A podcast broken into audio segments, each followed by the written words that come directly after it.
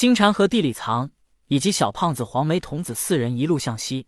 当他们来到万寿山之时，便早早的被镇元子察觉到来，感觉几人修为弱小，而且镇元子已经做好了打算，无论东西方的修道者，他也不再阻拦，所以也就这么放四人过去了。四人一路向西，在这过程中，小胖子又做了几场丧事，黄眉童子成为了司庆童子，他很不乐意。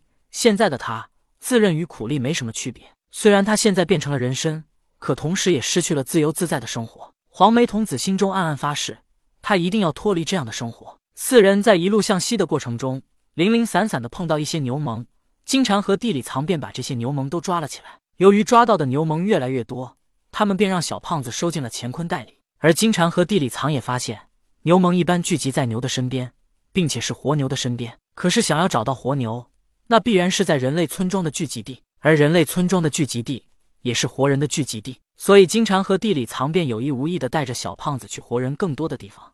而不是去死人多的地方。燃灯道人答应了接引道人，要从镇元子手中救下灵吉。但是当时灵吉在镇元子的袖里乾坤之内，感受着阴阳与混沌。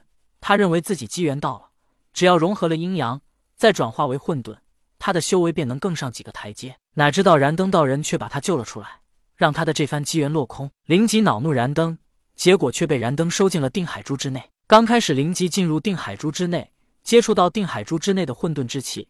他还是很开心的，结果他发现自己因为身体还是五行，居然无法越级吸收高级的混沌之气，他便发现自己被燃灯害了。而燃灯把灵吉收进定海珠的世界之后，听到灵吉在骂他，便控制混沌之气追逐灵吉，让他一刻也不能停歇。用定海珠的世界关押了灵吉之后，燃灯并没有把他放在心上，便继续开始传道。这一日，燃灯传道之后，忽然感应到有几人向着自己所在的地方而来。虽然这几人修为不高，但燃灯听到他们在说着什么话，便隐匿身形，躲到了树上。接着，几人便慢悠悠的走了过来，恰好便停留在燃灯隐匿身形的树下。燃灯看到一个光头的小胖子，身上还挂着一个布袋，那布袋看起来是一个乾坤袋，那不是灵宝天尊的乾坤袋吗？燃灯很疑惑，这小胖子看起来修为极差，但是为何他却有灵宝天尊的乾坤袋呢？他与灵宝天尊是什么关系？为何灵宝天尊愿意给他贴身使用的乾坤袋？燃灯的好奇心被勾了起来，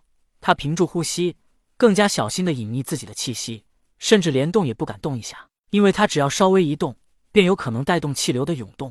如果离得远，四人可能无法发现他，但是现在离这么近，任何特殊情况都会惊动他们。有小伙伴疑惑五更居然能发现隐匿身形的同天，这里也是解释一下，隐匿身形是隐藏气息，连身体也全都隐匿起来。但如果走路还是会带起一些气流的。另外就是像平静的湖面突然产生涟漪，便会让人疑惑。但如果湖面上到处都是涟漪，就不会引人怀疑。而五更素来小心多疑，任何风吹草动都会惊到他。就算那是普通的气流，他也宁可信其有，要足够小心隐藏自己真实想法。而且同天当时就是要见五更，所以也没特意隐藏自己。四人来到树下，地里藏首先说道：“不知道大家发现了没有？我们来到这西方之后。”我发现东西南北四个方位，无论哪里都有牛虻的存在，但这牛虻都不是很多，而小姐需要的牛虻又太多，不知道我们现在要向哪个方向去了。地里藏一心一意为江江着想，他们来到西方之后，确实发现了牛虻，但牛虻还是太少，他想赶紧多抓一些回去，早一天回去，江江就早一天开心。金蝉想了一下，说道：“我们从东方而来，所以说东方不必去，就算我们朝东而去，牛虻也只会越来越少。”但是如果再往西去，恐怕那就要直面西方教两个圣人了。以我们如今修为，别说圣人，恐怕都不能面对大罗金仙。这样好了，地藏，你我一个朝南，一个朝北，然后小胖子，你和黄梅就在这里等我们。我们抓了牛虻，就赶回这里，交给你装进乾坤袋里。我先往北去，地藏往南去。如果北边的牛虻多，到时候你见到地藏，可以让他去北边找我；如果南边的牛虻多，等我回来见到你。你也可以告诉我，我往南边去找他。金蝉的安排倒也十分合理，众人都没有什么意见。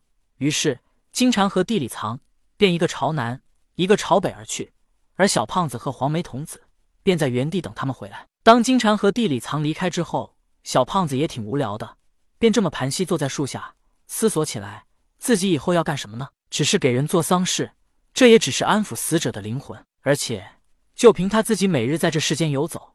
安抚的灵魂也不太多。死者死不瞑目，灵魂躁动，大部分都会变成恶灵。恶灵无法进入地府，想要活下来，就会千方百计的吞噬灵魂。这些恶灵强大了，又会危害人间。我做的事也算是变相的帮助了人间，使人间更加稳定。可是独独我一人，天天这么做，也安抚不了多少灵魂。如果有更多的人来做这件事，那就再好不过了。